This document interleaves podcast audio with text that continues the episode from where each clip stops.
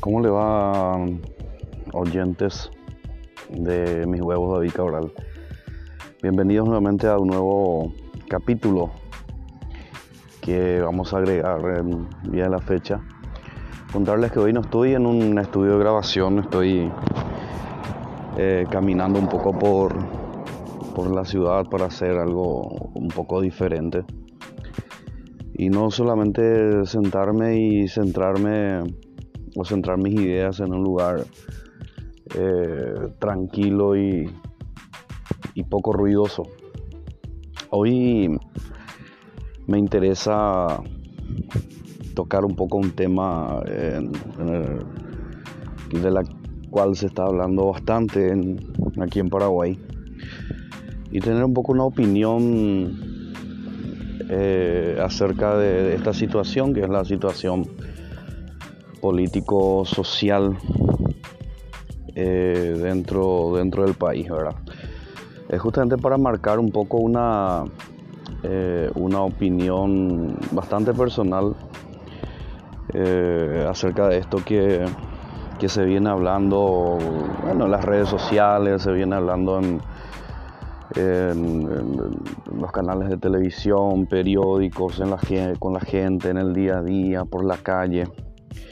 Esta preocupación acerca de, de lo que hace y lo que deja de hacer el gobierno de turno o la opinión que tiene la gente acerca del, partido dominante en este momento aquí en el Paraguay, que es el Partido Colorado. Eh, bien sabemos que hay dos partidos muy grandes eh, en el Paraguay, que son el Partido Colorado y el Partido Liberal, que históricamente disputaron por llegar a la presidencia y ocupar grandes lugares dentro del, del o grandes espacios dentro del Congreso con intentar siempre llegar con mayoría. Y por supuesto también después está marcado un poco en cuanto a otros partidos no muy tradicionales como lo es el Frente Guazú, Patria Querida, que han eh, llegado eh, al poder ocupando también eh, pequeños espacios con unas mentalidades diferentes quizás a la que, a la que es la doctrina del Partido Colorado. Colorado digo bien como también así la del Partido eh, Liberal. El problema básicamente radica en que se ha escuchado o se viene escuchando hace rato el tema del, del gobierno del Partido Colorado que hace bastante tiempo está ocupando el poder dentro del país eh, en cuanto a, a lo que se refiere a los, a los servicios. ANDE, ESAP, transporte público, que bien sabemos que, son unas falencias bastante, bastante grandes que se tiene dentro de la República, principalmente en la capital del país, porque es donde más se ve, donde más se siente estas falencias. Eh, si bien es cierto, también en el interior del país existen eh, ciertas eh, necesidades en cuanto a a lo que son infraestructuras por parte de la ANDE para llegar en los lugares un poco más alejados de los cascos urbanos. Lo mismo pasa con, con el agua potable, ya que eh, en diferentes ciudades del interior, por ejemplo, eh, se tienen aguaterías que son privadas, en otras son de la municipalidad o la Junta de Saneamiento.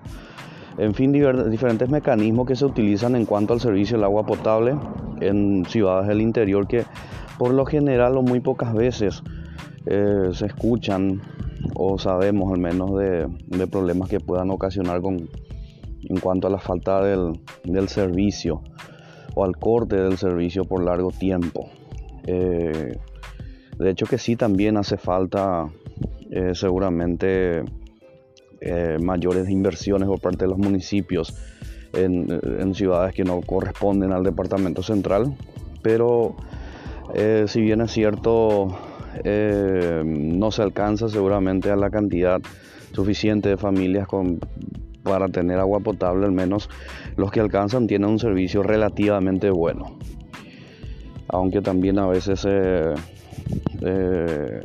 escuchan que hay cortes o, o básicamente no llega el agua con mucha presión porque hay mucha cantidad de usuarios, el tanque elevado que se utiliza para el servicio es, es, muy pequeño, en fin. Pero son situaciones que se vienen intentando seguramente eh, eh, solucionar, ¿verdad? Eh, lo cierto y lo concreto es que estas cuestiones de la falta de atención, yo no sé si falta de atención, pero al menos una deficiencia en cuanto al servicio, se siente mucho en el departamento central y principalmente en el área metropolitana o en la gran capital eh, eh, y sus alrededores. Llámese Ñembú, San Antonio, Mariano Roque Alonso, Capiatá, San Lorenzo, Itagua, que son las grandes ciudades conlindantes con la capital, la que sufren estos servicios y evidentemente también es el centro y el motor económico de nuestro país es allí donde se, mueve la mayor cantidad de habitantes eh, del país eh, que desarrollan sus actividades económicas en ese lugar y como también, por supuesto, viven en ese lugar. Y se escucha bastante esta, esta cuestión eh, intentando seguramente buscar culpables en, cuanto a la, a la falta de, de una política pública verdaderamente fuerte para poder solucionar estas cuestiones. Y de hecho que, que es cierto que, que, hace falta por parte del gobierno, y no solamente de este, sino de los gobiernos que, que, eh, estuvieron en el poder eh, años antes de, este gobierno. Estamos hablando de, Horacio Cartes, de Federico Franco, que era el Partido Liberal, que sucedió justamente a Fernando Lugo, que fue, este, eh, se le hizo un juicio político, eh, dejó de ser presidente al cuarto año. Posterior a eso lo de Nicanor Duarte Frutos, eh, González Maki, Cubas Grau, en fin, todos aquellos que formaron parte de los gobiernos a lo largo de esta transición democrática del año 89, desde que se le derroca al dictador eh, Alfredo Stroessner después de más de 30 años de, estar en el, poder, el, también representando al Partido Colorado. Ahora viene el análisis eh, que podemos dar al respecto, al menos lo que yo siento o lo que yo puedo llegar a deducir y hay que dejar en claro que tampoco soy dueño de la verdad absoluta. Probablemente eh, habrán personas que, que sí estaría este, de acuerdo con lo que voy a opinar y otros que directamente no. Pero sabemos que hay una deficiencia no solamente, eh, no solamente en cuanto a, a, lo que son estas administraciones, ya sea la ANDE, la SAP, etc., sino que también y principalmente en cuanto a la educación. Educación y salud, bases y pilares fundamentales para el buen funcionamiento de, un país.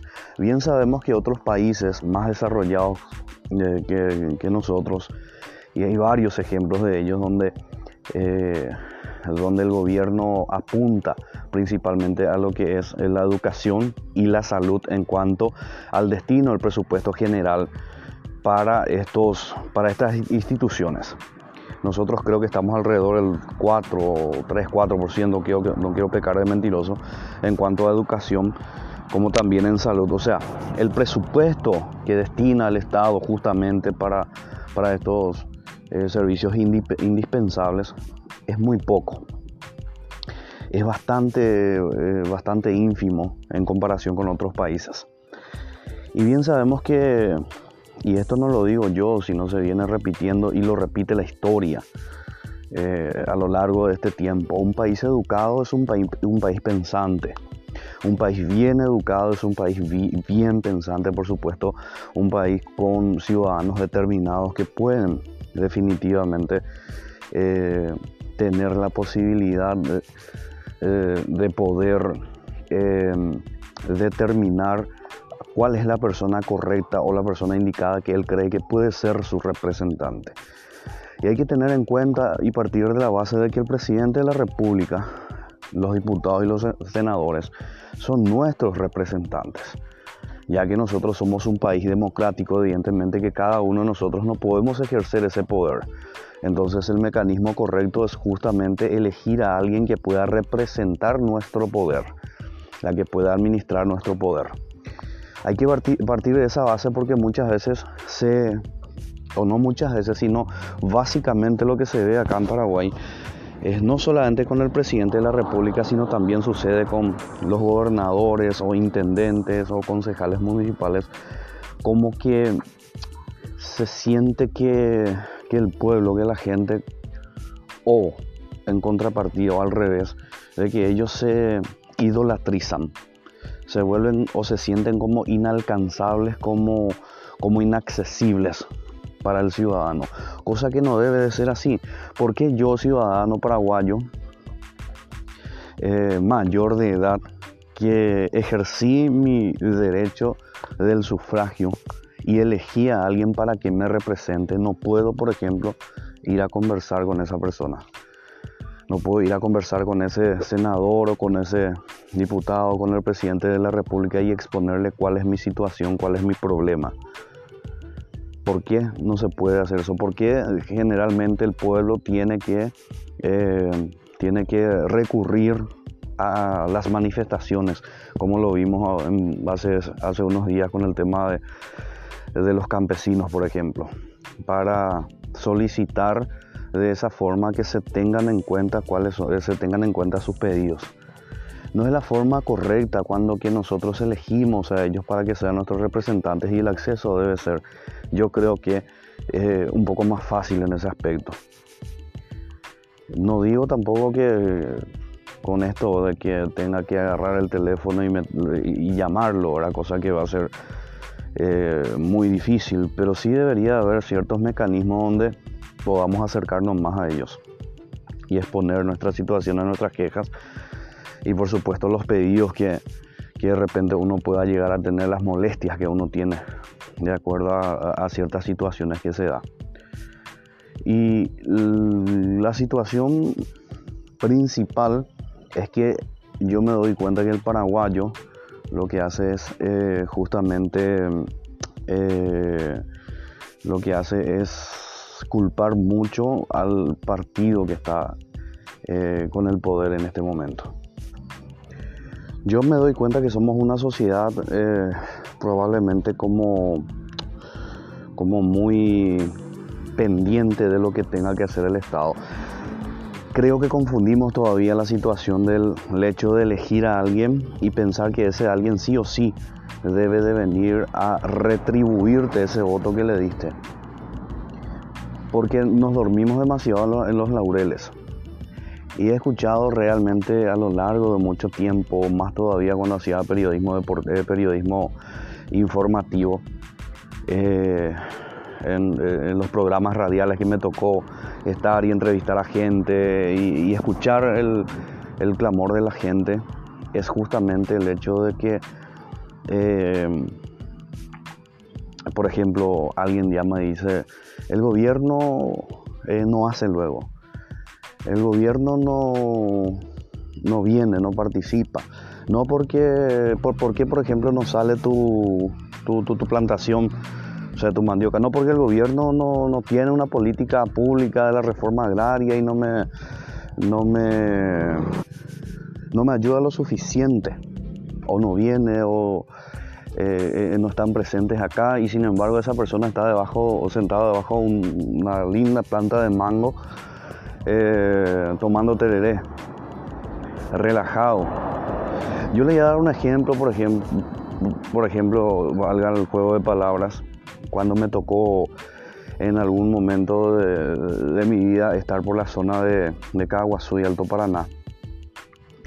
Principalmente Caguazú, la zona de Campo 9, esas zonas productivas, Santa Rita, donde hay muchos brasileros que producen eh, la tierra, que labran la tierra, que tienen plantaciones de sojas, que tienen plantaciones de de, arroz, de, todo lo que se pueda eh, eh, cultivar posteriormente. O sea, la, misma, la misma rama que, que, planta el paraguayo, lo plantan, plantan ellos. Es la misma tierra, es el mismo suelo.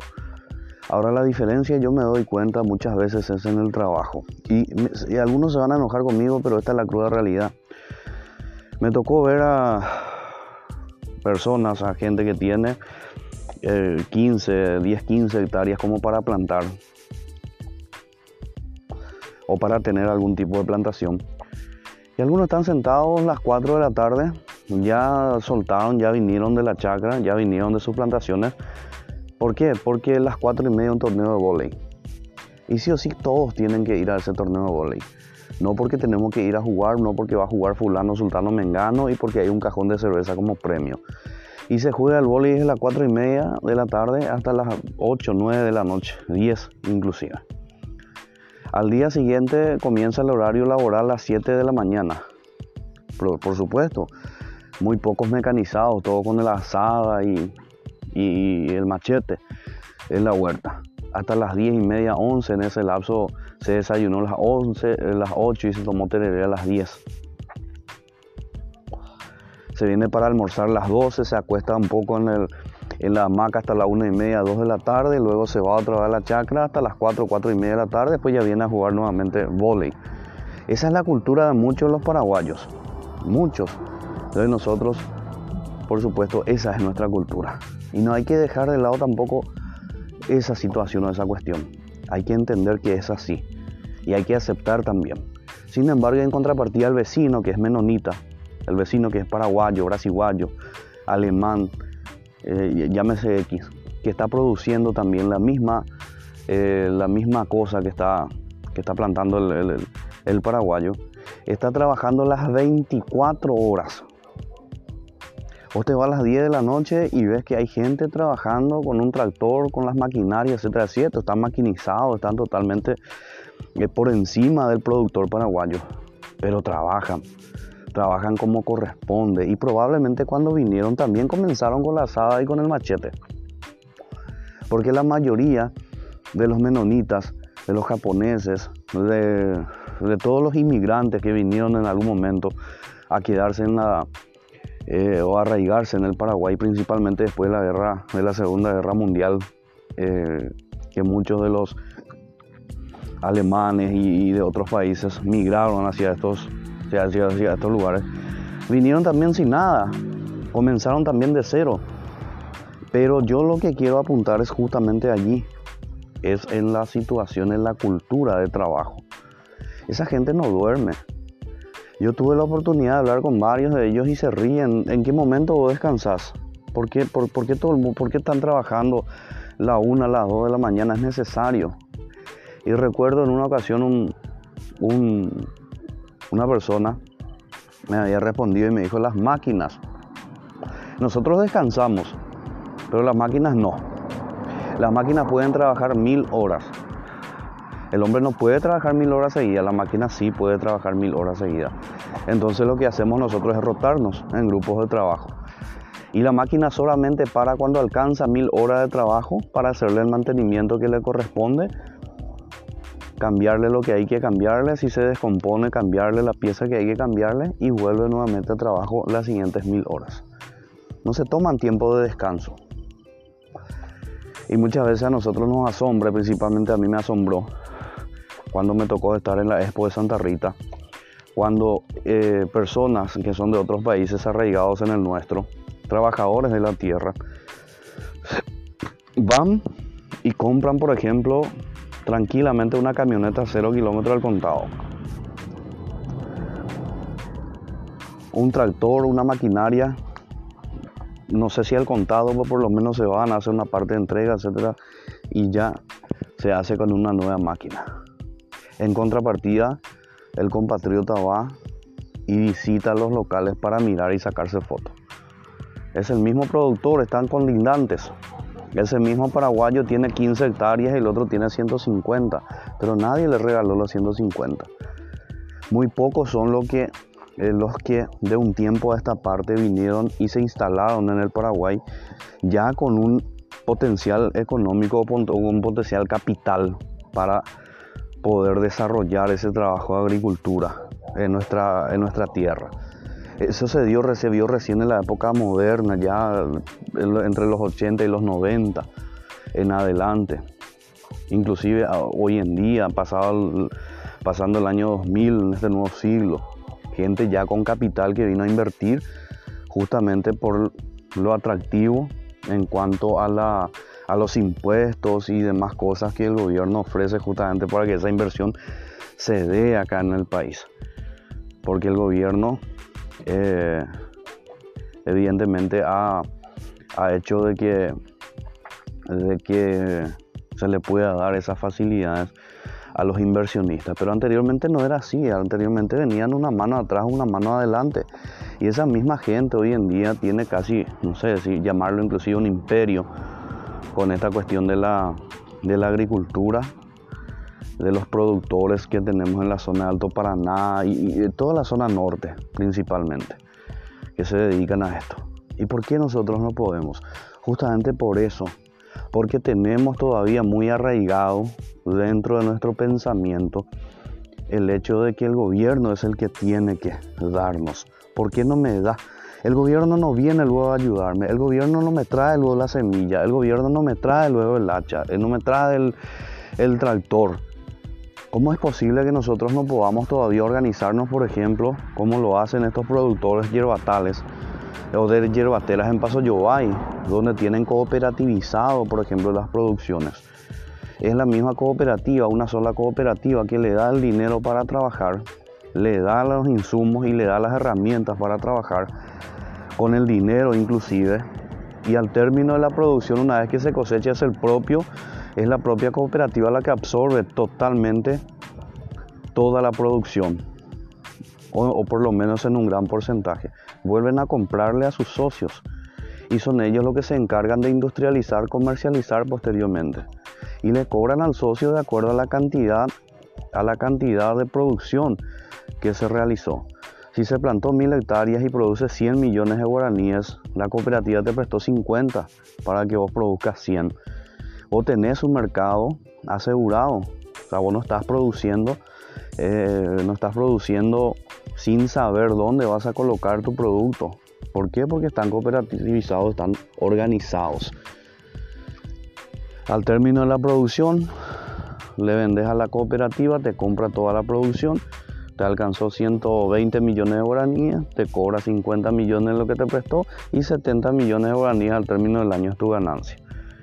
Para el siguiente año productivo o la siguiente producción que quieras hacer, nuevamente se opera de esa forma.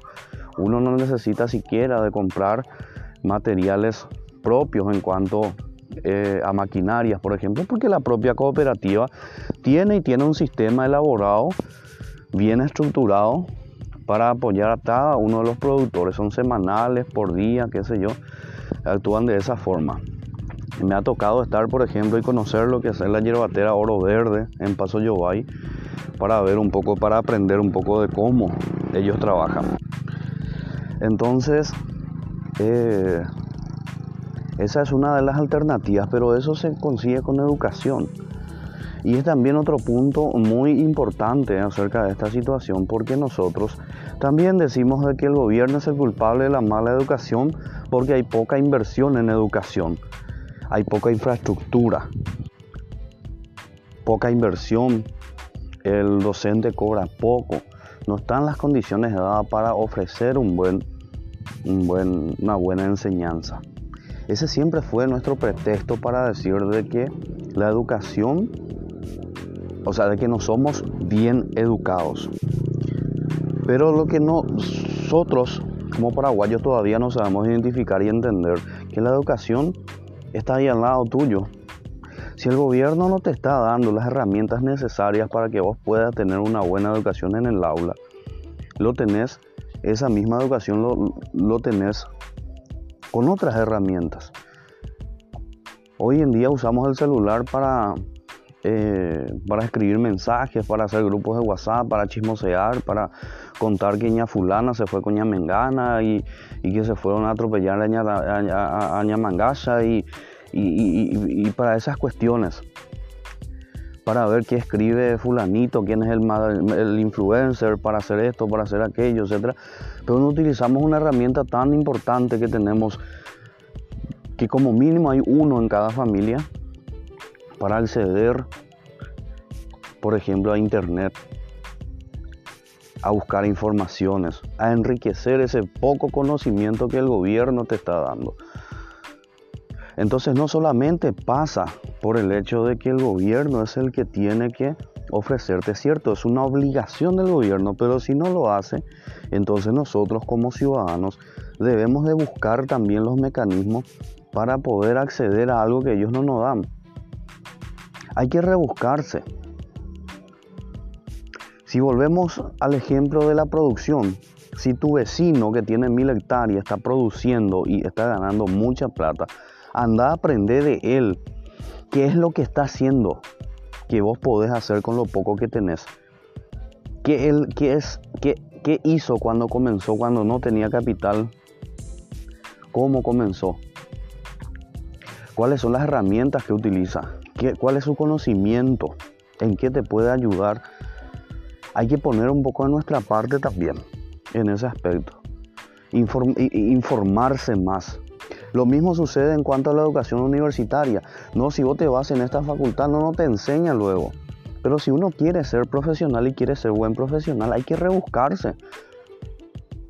Si la facultad no tiene, no tiene una biblioteca donde podés ir a utilizar los libros, rebuscate. Preguntarle a, un amigo, preguntarle a alguien si no tiene este libro, si no tiene que empezar a estudiar, empezar a leer, empezar a informarte.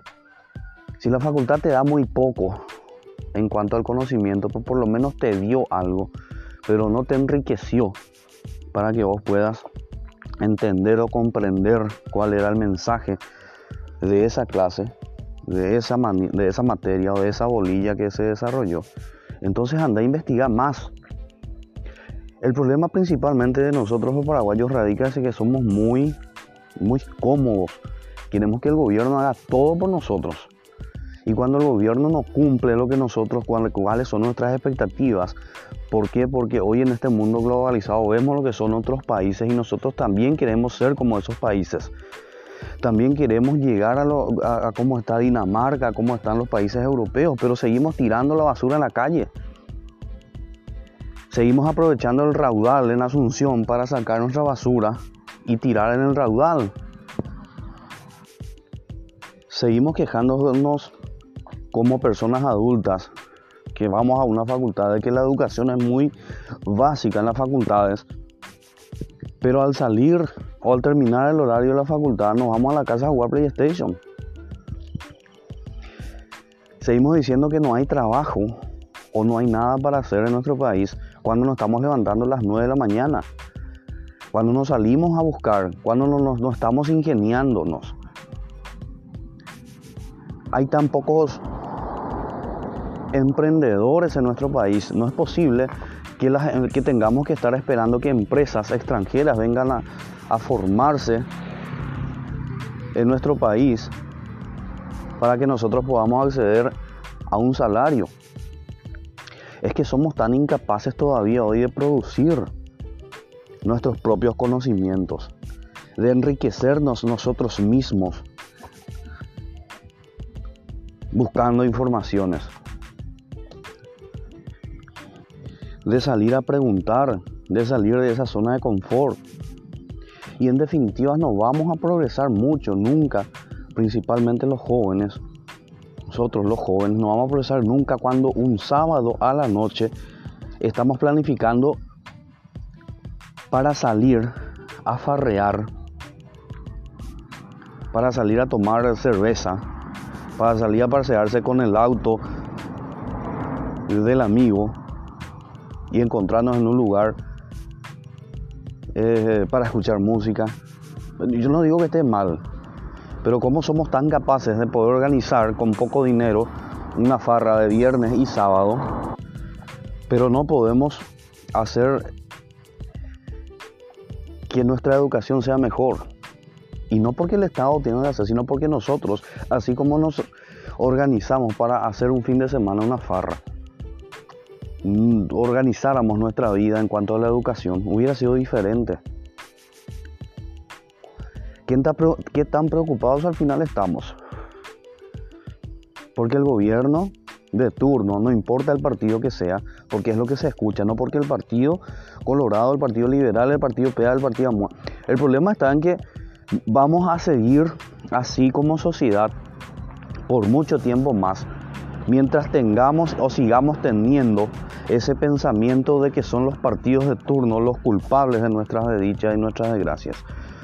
Cuando nosotros como ciudadanos somos nosotros lo que, lo que debemos hacer de que eso cambie. No es el partido, no es el gobierno. Si el gobierno no está haciendo, entonces despertemos nosotros y hagamos lo que el gobierno no hace. Y exijamos a ese gobierno que haga. Pero eso no se consigue escribiendo en las redes sociales. Eso no se consigue quejándonos por, por Facebook, por WhatsApp, por Twitter. No, eso se consigue accionando, levantándose y saliendo de nuestra zona de confort y aportando algo a esa falencia que hay. Si hay poca educación, si, si, si, la escuela de tu barrio tiene poca infraestructura, levanta, agarra un martillo y un clavo, entonces y anda a arreglar. Y me hace así, pero ese es el gobierno lo que tiene que hacer. Es cierto, es el gobierno lo que tiene que hacer, pero no lo hace. Y si seguimos manteniendo el pensamiento que el gobierno es lo que tiene que hacer y vos tampoco no haces nada, entonces vamos a seguir siempre caminando en círculo. Vos queriendo que mejore, pero no querés mejorar. Vos queriendo que el gobierno haga, pero vos no querés aportar. Vos no te querés mover. Claro, porque es más cómodo sentarse en una silla y quejándose. Eso es más cómodo, es mucho más cómodo quejarse que salir a accionar. Entonces yo particularmente pienso que no es la falta de una educación de excelencia en el país, sino es la falta de interés de qué tanto quieres ser educado. Porque si tu facultad hoy no te está llenando con la no te está llenando con la suficiente con el suficiente conocimiento.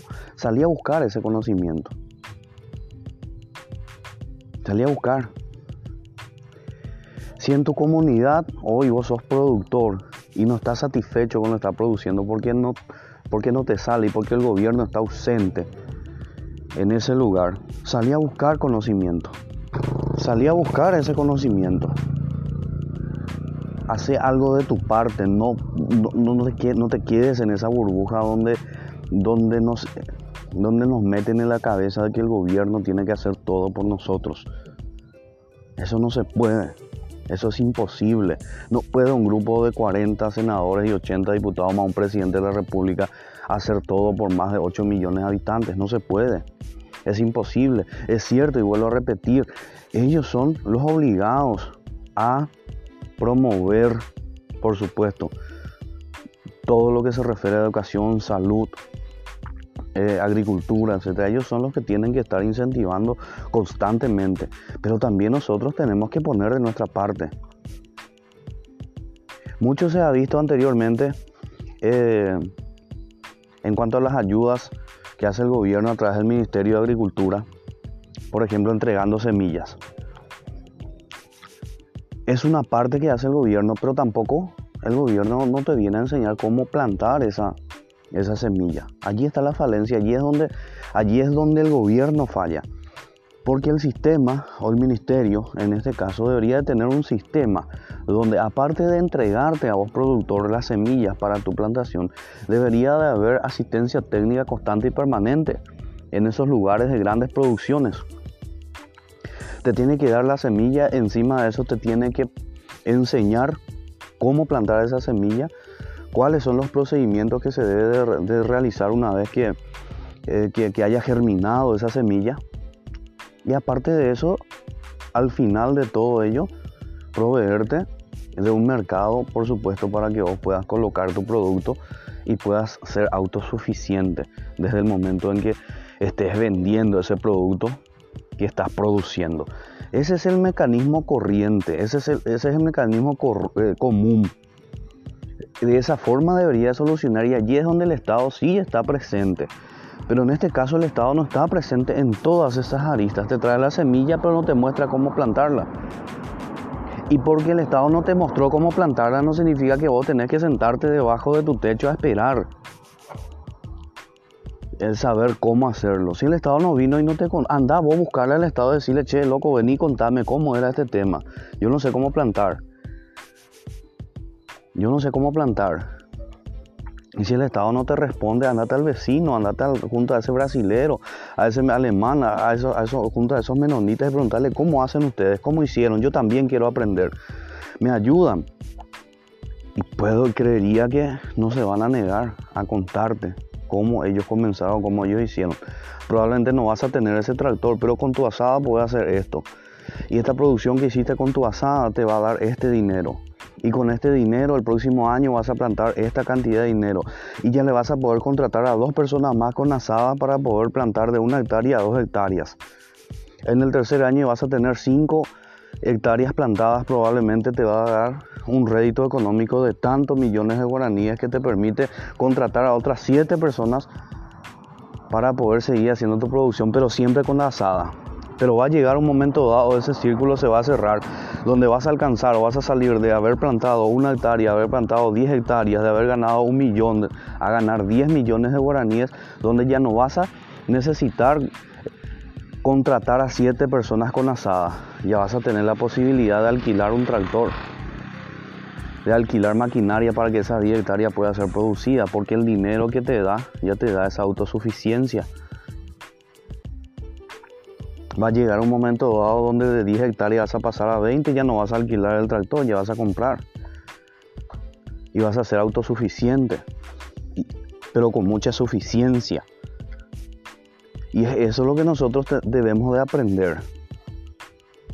Nosotros somos, eh, somos muy, eh, muy, muy, guapos en ir a solicitar un crédito para comprar una moto solicitar un crédito para comprar un auto, ir a solicitar un crédito para sacar un, televisor de 50 pulgadas.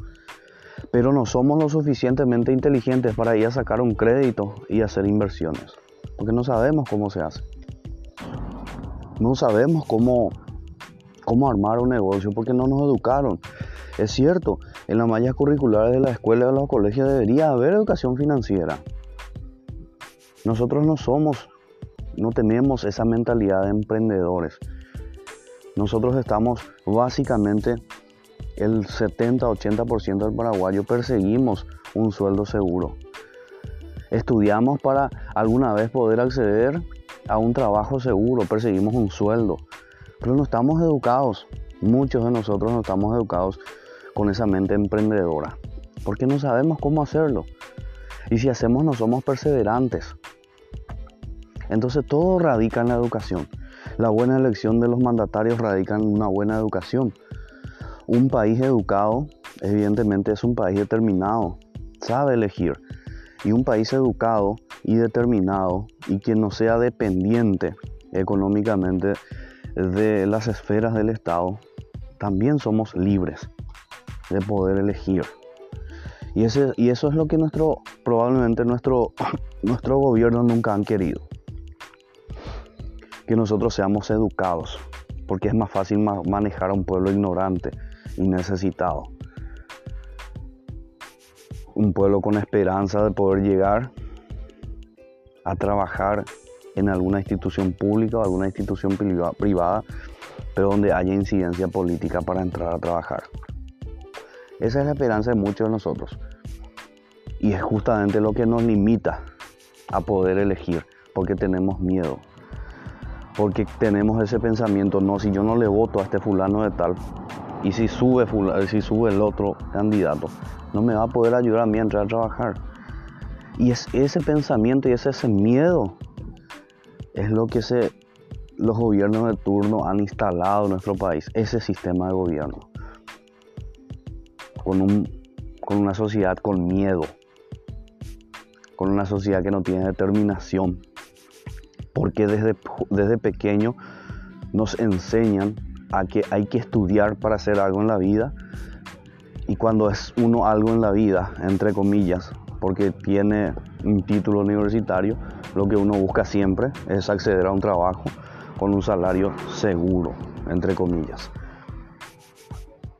Esa es nuestra máxima todo el tiempo. Es con lo que soñamos muchos de los paraguayos. Del colegio te enseñaron a que tenés que ir a la facultad. Si pudiste ir a la facultad, te enseñan a elegir una buena carrera que tenga salida laboral. ¿Cuál es la salida laboral? Que nosotros pretendemos la de ser contratados. Pero nos enseñan a ser emprendedores, autosuficientes, determinados. Justamente por eso, porque somos mejores manejados. ¿Y es culpa del gobierno o es culpa nuestra? Esa es la pregunta que hay que hacerse. Yo me respondo a mí mismo que es culpa nuestra. Porque repito nuevamente, si en la facultad no me enseñan lo suficiente, yo tengo que ser autosuficiente entonces, ya que el gobierno no me permite con su sistema de educación que yo sea suficiente, que yo tenga el conocimiento máximo acerca de esa materia o de esa carrera que estoy estudiando. Y no solamente eso, cultura general. Somos muy pasivos, somos muy pacíficos en ese aspecto. Y nos enseñaron toda la vida y escuchamos todo el tiempo. El gobierno no hace la tarea. ¿Y nosotros? ¿Cuál es nuestra realidad? ¿Qué hacemos en contrapartida? Y cuando pretendemos hacer algo, sale el mismo sistema y te dice, no, para eso está el gobierno. Y nos hacen creer esa situación siempre.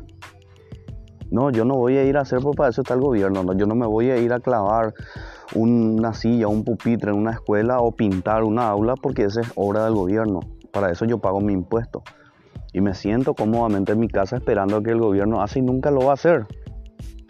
Porque al gobierno no le conviene que vos te eduques como corresponde.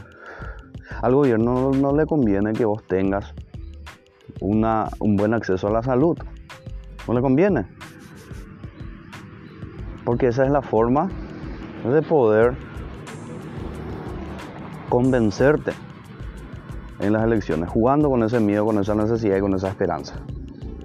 Es así, siempre, siempre es así. Y seguirá siendo mientras que nosotros no cambiemos esa mentalidad de que el gobierno es la que tiene que hacer todo por nosotros. Hay que diferenciar bien y tener bien separado esa cuestión. Es cierto, es obligación del gobierno. Pero si el gobierno no hace, es nuestra obligación salir a buscar lo que, necesitamos. Salir a buscar mayor conocimiento, mejor preparación. Nosotros debemos de producir esas propias herramientas que el gobierno no te da.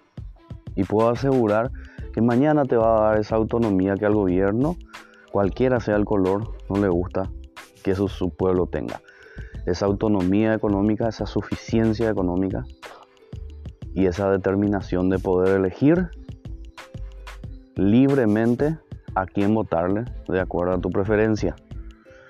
Porque si un país es educado y si un país es económicamente autosuficiente y libre, no tiene la necesidad de ir a votarle a ese que le está manteniendo en ese lugar.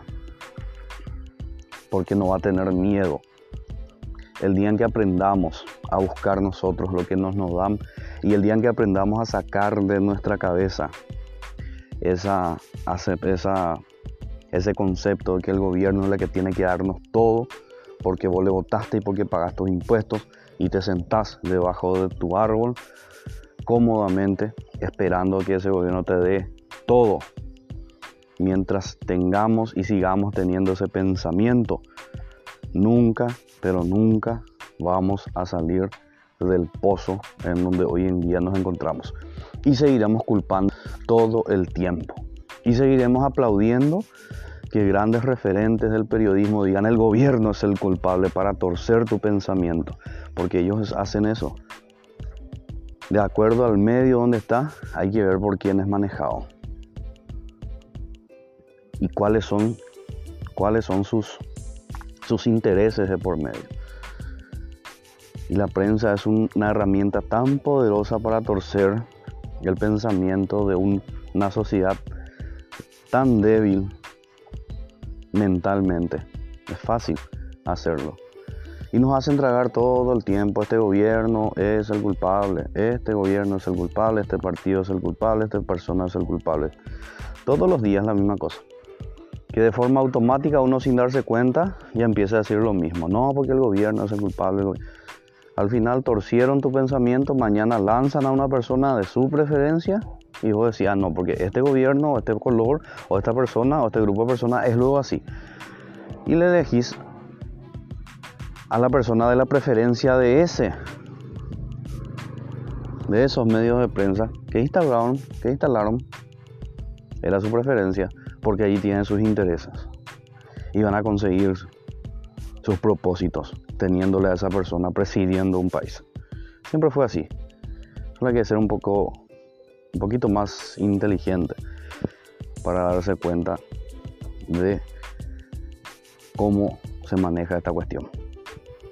Cuando logremos entender esta situación, podremos ser un país con personas libres y soberanas en el amplio sentido de la palabra. Muchas gracias por eh, escucharme y por supuesto, por supuesto, digo bien, seguiremos eh, creando más materiales acerca de este punto y de otras cuestiones eh, que estaremos hablando posteriormente. Hasta una próxima.